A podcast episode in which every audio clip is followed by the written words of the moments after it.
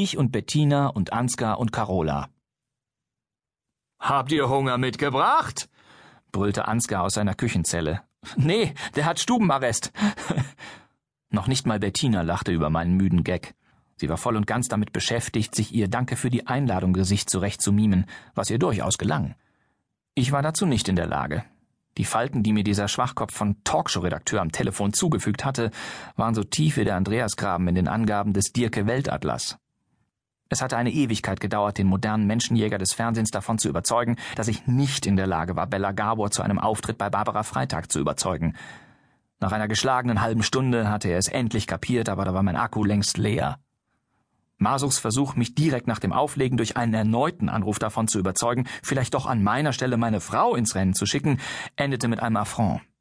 Als er verstanden hatte, dass Bettina wirklich nicht den Hauch einer Ahnung hatte, wer hinter Bella Gabor steckte, spürte ich bei ihm eine aufrichtige Betroffenheit, die mir aber nichts ausmachte. Carola hatte ein Tablett mit Drinks in der Hand und natürlich keine Vorstellung davon, wie wir uns fühlten. Normalerweise hatten wir schon jede Menge Spaß mit den beiden, aber an diesem Abend war der Begriff Spaß und der bloße Gedanke daran sehr weit weg von allem Vorstellbaren.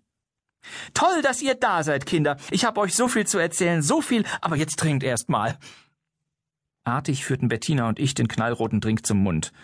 Er schmeckte bitter, leicht nach Mandel und noch leichter nach Holunder. Und? fragte Carola. Lecker, log Bettina. Interessant, ergänzte ich. Meine neueste Kreation, ich nenne sie Menopause. Ich weiß nicht, wie ich es geschafft habe, die knallrote Alkoholsuppe in meinem Mund zu behalten. Es gelang mir nur mit maximaler Überwindung und der Erinnerung an eine Erziehung zur Höflichkeit.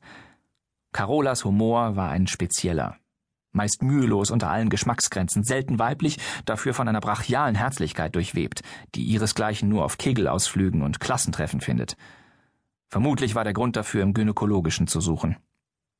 Carola, kannst du die beiden schon mal an den Tisch bitten? Ich komme gleich, brüllte Ansgar aus seinem Küchenexil. Leere Versprechung, säuselte Carola. Bettina und ich lachten, um Carola eine Freude zu machen. Um ehrlich zu sein, in letzter Zeit hat Ansgar mehr Verkehr mit seiner Pfeffermühle als mit mir. Dabei wäre ich garantiert schärfer. Bettina und ich waren sprachlos. Seit er das Kochen für sich entdeckt hat, sind bei uns nur noch die Herdplatten heiß, wenn ihr versteht, was ich meine. ta ta ta ta! Ansgar schleppte ein Tablett mit opulenter Ladung an den Tisch. Irgendwas Essbares von einem dieser unzähligen Jungköche. Als Vorspeise für meine lieben Freunde. Gebratene Ricotta-Küchlein mit kleinem Tomatensalat und Bruschette mit Auberginen und Minze. Voila! Voila? Schade, wenn man in solchen Momenten kein Italienisch kann, dachte ich arrogant. Mein Handy dachte sich gar nichts, als es sachlich klingelte. Paul Elmer, bitte mach das Ding aus. Ich hab Bereitschaft. Bist du auch Arzt? Carola lachte und ich schüttelte nur den Kopf. Es war nur eine SMS aber mit der Sprengkraft eines Norovirus, und sie verdarb mir vollständig den Appetit. Barbara Freitag, kein Problem, Double gefunden, wir ziehen es durch. Melde mich, Günther, schönen Abend. Was passiert, Paul? wollte Bettina wissen. Nee, Werbung, log ich tapfer. Na dann greift mal zu, forderte Ansgar uns auf. Während mein Magen auf das Volumen einer Rosine schrumpfte, packten sich alle anderen die Teller voll. Was ist, Paul? Greif zu, du isst doch sonst immer für zwei, petzte Ansgar ungefragt. Bettina nahm die Vorlage dankbar an. So, ich dachte bei der Arbeit immer nur Äpfelchen, Schatz. Bettina nutzte nicht selten die Gelegenheit, mich daran zu erinnern, dass der Paul, den sie mal kennengelernt hatte, deutlich schlanker war und dass dieser Mann im Laufe der Jahre mehr Diäten ausprobiert hat als Keith Richards Drogen. Äpfelchen? Paul? Mein Paul? Ansgar lachte. Marzipanäpfelchen, oder? fügte Carola hinzu. Alles nicht so schlimm, Paul. Amerikanische Forscher haben herausgefunden, dass moderates Übergewicht nicht zwangsläufig lebensverkürzend ist. Ach ja, kommentierte ich. Nein. Check halt die Cholesterine, mach Sport, einmal im Jahr eine kardiologische Komplettuntersuchung und die Rente ist sicher. Das freut mich. Mich auch. Habe ich wenigstens noch lange was von meinem Dicky. Bettina, nicht so, bitte. Das ist unter deinem Niveau, das weißt du. Und warum kann ich dir das jetzt nicht sagen? Ach Gott, fast vergessen. Lecker Weinchen fehlt noch. Der Wein wartete in einem Designer-Weinkühler. Bei perfekter Temperatur und sonstigen Idealbedingungen, die ich nicht kenne. Bettina schaufelte mir unterdessen ein paar hochkalorische Kleinigkeiten auf den Teller. Mein Magen war ihr egal, und sein aktueller Zustand war ihr nicht bekannt. Aber jemanden zu mästen, den man vorher noch Dicky genannt hat, sowas hat einfach keine Würde, geschweige denn eine Konsequenz, die ihren Namen verdient. Die SMS legte sich wie ein frisch fixiertes Magenband um mein Verdauungsorgan. Was hatte Masuch getan? Was hatte sich dieses kranke Herausgeberhirn einfallen lassen, um die frisch gereinigte Karre wieder in den Dreck zu fahren? Ich hatte keine Ahnung. Ich hatte nur meinen Teller voll. Ansgars Cabernet war ausgesprochen lecker und teuer. So teuer, dass ich entweder vermutete, dass ein Pharmazievertreter ihn Carola geschenkt hatte, oder aber Ansgar hatte mir ein Präsent der Mündener Wirtschaftsförderung unterschlagen. Lecker. Ein Italiener? fragte Bettina. Nein, nein, vom Geschmack ja, aber der Körper verrät doch ganz eindeutig seine wahre Herkunft, oder? Schweigen. Brombeerrum, ein Hauch von Lakritz und ein klitzekleiner Anklang von Leder. Leder? Was hatte der Winzer denn in die Fässer gepanscht? Alte Fußbälle? Omas Sandalen? Leder. Und hier, mein Zitronenhühnchen à la Jamie Oliver, voilà. Jetzt also auch noch Fleisch. Was schon schlimm genug war, noch schlimmer wurde aber alles durch das darauf folgende Gesprächsthema, das Carola scheinbar passend zum Hühnchen wählte. Während die Tranchierschere das noch vollständige Flügeltier unter einem lauten Krachen in zwei Hälften teilte, ließ sie uns an ihrer Arbeit teilhaben. Wir hatten uns also entschlossen zu operieren. Die Frau lag schon mindestens eine Stunde in der Ambulanz. Eine Viecherei. Krach. Der Mittelknochen des Hühnchens brach unter der Kraft der Tranchierschere zusammen. Sie hatte schon jede Menge Blut verloren.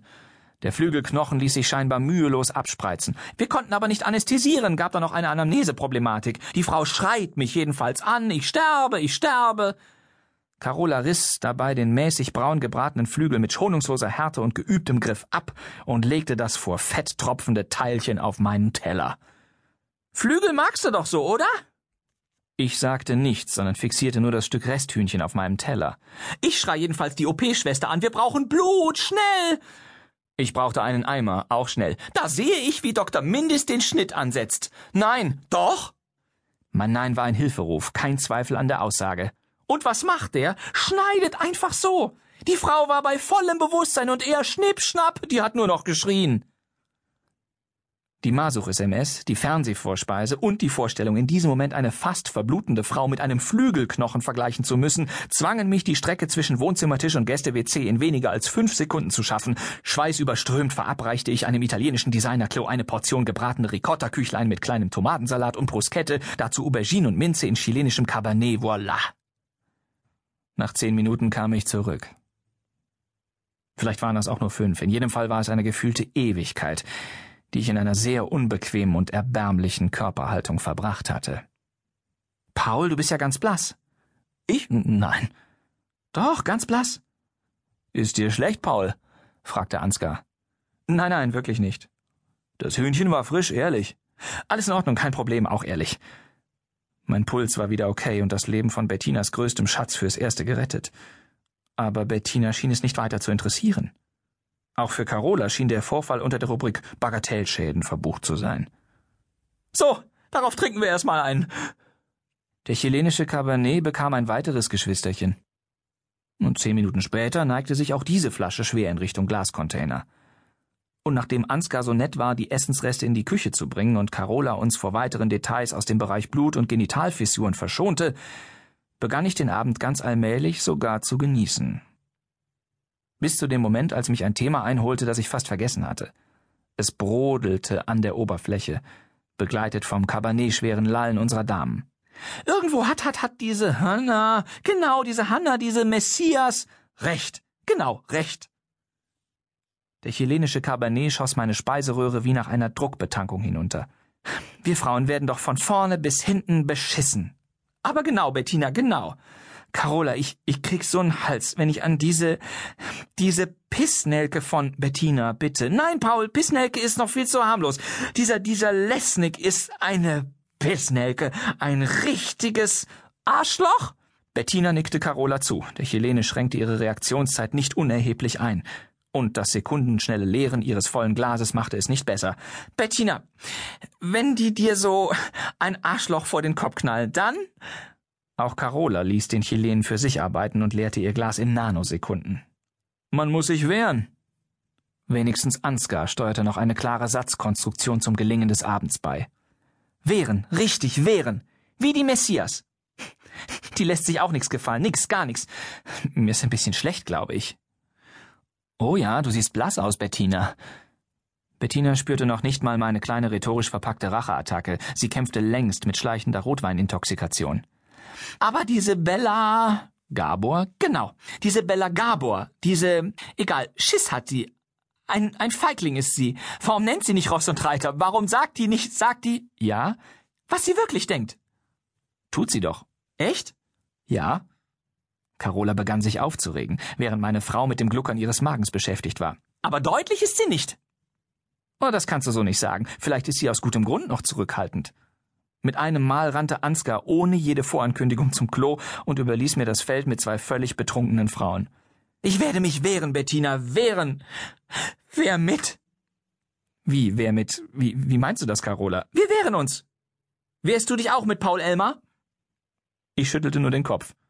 Ich hatte bei so vielen Dingen aufgehört, mich zu wehren. Jetzt war nicht der richtige Augenblick, wieder damit anzufangen. Wir sind die Messias! skandierte Carola, chilenisch geflutet und moralisch befeuert. Genau, Bettina, genau, wir alle. Ich nicht, konstatierte ich, wenigstens noch einigermaßen im Besitz meiner geistigen Kräfte in einem Hauch von Gegenwehr. Du bist ein Schisser, Paul. Wenn du so wärst wie Bella, ergänzte meine Bettina. Genau, wenn du mal die Sachen so, so mal auf den Punkt bringen würdest, die Sachen wie Bella Gabor, dann, dann was dann, Carola? Dann. Scheiße, einen trinken wir noch, oder? Carola erhob sich, vergaß aber dabei, ihre Beine von ihrer Absicht aufstehen zu wollen in Kenntnis zu setzen. So strebte nur ihr Oberkörper in Richtung Küche, der Rest ihrer menschlichen Hülle blieb sitzen. Aber nicht lange, denn unmittelbar danach fiel die gesamte Carola nach hinten. Dort blieb sie liegen, unverletzt. Morgen werde ich auch auf einen, einen Bau, Bau, Bau, Baukran, schlug Bettina vor. Genau. Baukran klettern. Und, und dann kann sich mein lieber Kollege Dr. Mindis warm anziehen. Ich komm mit, dann, dann, dann kann sich mein lieber Kollege Lesnick auch warm, warm anziehen? Bettina nickte noch einmal und sackte dann nach vorne und begrub einen abgelutschten Olivenkern unter ihrer Stirn. Irgendwann wurden wir von einem uns unbekannten Taxifahrer nach Hause gebracht. Während ich noch den Weg in unser Schlafzimmer und das dazugehörige Ehebett gefunden hatte, schlief Bettina auf dem Moherteppich im Wohnzimmer. Wir waren beide alt genug, um zu entscheiden, wo wir schlafen wollten und mit wem. Mir war klar, dass diese Erkenntnis auf purer Faulheit und Bequemlichkeit beruhte. Ich kam aber nicht dazu, etwas an dieser Erkenntnis zu korrigieren oder zu hinterfragen. Eine SMS mit bedeutungsschwangerem Inhalt machte jeden weiteren Gedanken zunichte. Müssen dringend reden morgen. Dana Bischoff. Die Messias, Folge 9. Sie haben Resi in die geschlossene psychiatrische Abteilung des Universitätsklinikums von Würzburg eingewiesen. Resi weiß nicht, was auf sie zukommt. Sie ist schon auf einer pharmazeutischen Reise. Vor dem Klinikum steht eine kleine Gruppe von Frauen mit eingerollten Transparenten. Vielleicht vier, fünf, höchstens sechs. Einige haben keine Transparente und gehören vermutlich zum zivilen Klinikpersonal mit dem Auftrag, eine Eskalation zu verhindern. Ich stelle mich dazu und sauge die Kakophonie an Meinungen ein, um mir eine eigene zu bilden. Und wenn sie wirklich die Messias gesehen hat? Sie sah so aus. Hä? Wie sieht denn eine aus, die die Messias gesehen hat? Ja, so leidenschaftlich halt. Sie hat so einen Blick, so durchdringend irgendwie, fast schon bedrohlich. Also jetzt nicht angstmachend, aber schon authentisch? Ja, authentisch richtig. Sie ist krank, sehr krank. Ich glaube auch. Ich nicht. Sie hat doch recht. Wir müssen uns wehren, wir müssen zeigen, wer wir sind. Aber genau. Bitte, das bringt doch jetzt nichts. Wer sagt das? Ich. Machen Sie Platz aus dem Weg, wir gehen da jetzt rein. Wer nicht mit uns ist, ist gegen uns. Bitte, man kann doch über alles reden. Dann fangen Sie doch endlich an. Wir lassen uns nicht mehr den Mund verbieten. Freiheit für Resi. Freiheit. Freiheit. Die Zeit der Unterdrückung ist vorbei. Jesus war für alle da. Auch für uns. Jawohl. Wir holen Sie da jetzt raus. Dann muss ich die Polizei holen. Bitte, ihr habt keine Chance, uns zu stoppen. Wir demonstrieren im Namen des Herrn und seiner Tochter. Das ist doch Blödsinn und das wissen Sie auch. Halten Sie den Mund. Wer sind Sie überhaupt? Sie waren doch gar nicht dabei. Na und? Wir gehen da jetzt rein und holen Sie raus. Das ist Freiheitsberaubung. Genau. Ruft die Polizei. Und dann werden die Transparente ausgerollt. Die Resi-Aktivisten sind dick, dünn, jung, alt und naiv, aber alle äußerst entschlossen. Sie glauben dem armen Mädchen, das in dieser Sekunde schon nicht mehr die Wirkung ihres ersten Sedativs spürt, das durch ihre Venen geschossen ist. Drei Mitarbeiterinnen des Krankenhauses beeilen sich, die entsprechenden Schritte zu veranlassen. In der Polizeileitstelle geht ein Notruf ein und zwei Minuten später geht ein Blaulichttransporter mit einer kleinen Einsatztruppe raus. Ich gehe mit ruhigem Schritt zum Eingangsbereich des Klinikums um mich nach dem Weg zur Psychiatrie zu erkundigen. Erst dann fällt mir ein, dass ich Resis Nachnamen nicht weiß, aber wozu auch. Es gibt bestimmt nur eine junge Frau, die behauptet, mich gesehen zu haben. Gelbe Richtungspfeile und automatische Türöffner säumen meinen Weg durch die innere Eins zur inneren Zwei, nach rechts über einen langen Flur an der Geriatrie vorbei, an alten Menschen, die in Rollstühlen ausharren, um irgendwann weggeschoben zu werden, an Angehörigen, die mit viel zu großen Blumenvasen kleine Blumengestecke in den Händen tragen, an Vätern, die auf den schönsten Moment ihres Lebens warten, während ihre Frauen unter Schmerzen neues Leben schenken. All diese Bilder graben sich in mein Bewusstsein, und ich wende meinen Blick zum Himmel. Es ist vorbei. Ich will mein Leben zurück. Ich will ein ganz normales Leben. Ich will lieben und geliebt werden. Ich will Leben schenken und eines Tages mein Leben geben. Ich will die Wahrheit nicht mehr kennen. Ich will belogen werden. Ich will ein Mensch werden. Hörst du? Ich will, lass mich los, jetzt. Auf der Stelle. Bitte. Hörst du? Er hört. Aber er schweigt, wie ein Vater schweigt, der hört, was er nicht hören will. Wie ein Vater, der weiß, dass er irgendwann etwas verlieren muss, um es zu behalten. Aber er versteht. Und nur das zählt. An diesem Tag höre ich auf, ein Leben lang 34 zu sein.